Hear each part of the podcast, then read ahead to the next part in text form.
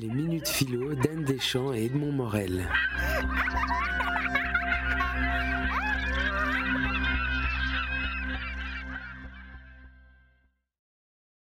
Daniel Simon, je vous remercie d'avoir bien voulu vous prêter à cet exercice de, résonance philosophique à partir d'une phrase qui a été écrite spécialement pour vous par Anne Deschamps. Alors, je vous lis cette phrase. L'écriture, une joie pour soi qui aboutit quand le lecteur l'éprouve aussi.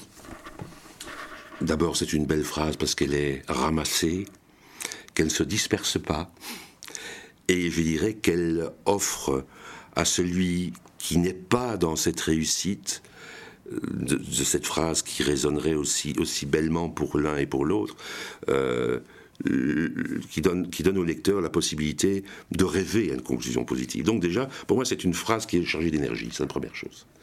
Et, je pense que euh, la fonction de l'art est de nous amener dans la proximité des enfers à certains endroits, mais d'où nous devons repartir avec de l'énergie. Euh, ça, ça me semble de plus en plus clair avec les années qui passent.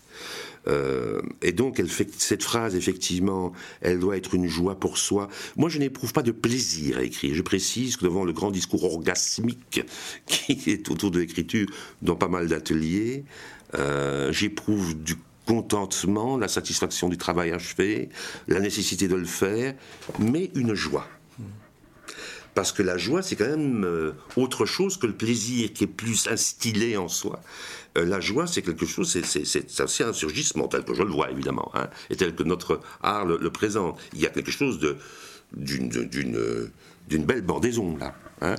Euh, je pense vraiment que c'est quelque chose de, de la joie.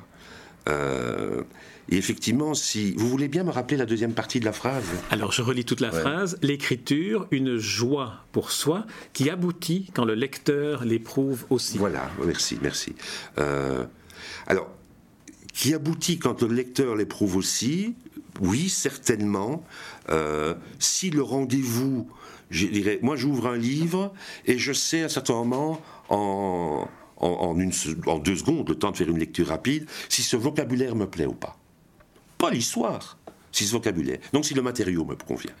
Euh, et puis je vois aussi si très très vite, comme on peut faire de la lecture à vue, des biopsies comme c'est rapide en ouvrant un livre, euh, je vois aussi si c'est un, un, auteur, un texte, je veux dire, qui, qui, a été piloté par un auteur qui, qui, me tire, qui me tire vers l'implosion, vers. Euh, il y a des textes qui sont comme la méduse, hein, qui, qui, nous sidère, qui nous fascine, mais qui nous laisse pantelant d'effroi. Hein, ou, bien, ou bien le texte est trop grand, il y a des beaux textes que je parviens pas à lire depuis 50 ans. Mais c'est prévu pour la semaine prochaine. Hein. Euh, même, je me suis même dit qu'il fallait que je sois malade pour vous lire certains textes.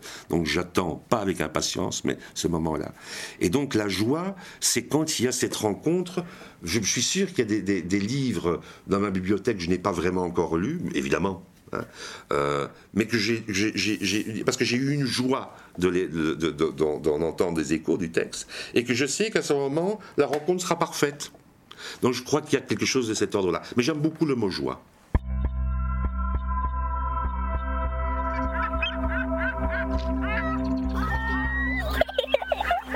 Les minutes philo d'Anne Deschamps et Edmond Morel.